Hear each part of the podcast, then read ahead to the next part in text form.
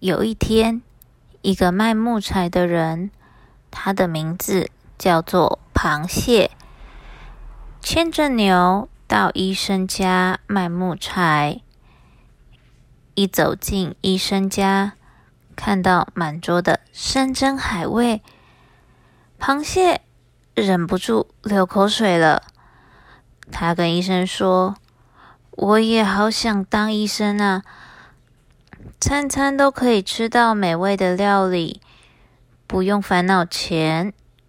于是医生就告诉他：“你也可以当医生，只要把你的牛和牛车拿去卖，用一些钱买医生袍和药，最后做一块招牌，上面写‘万事通医生’，这样就可以啦。”螃蟹照着医生的话做。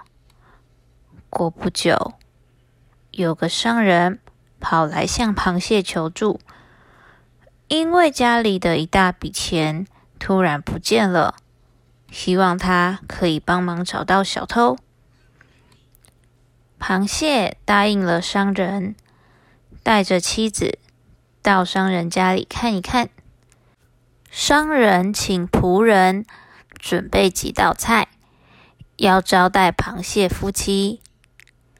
当第一位仆人端上菜时，螃蟹对着妻子说：“第一个。”当第二位仆人端上菜时，螃蟹对着妻子说：“第二个。”仆人们在旁边听到螃蟹的话后，感到非常害怕。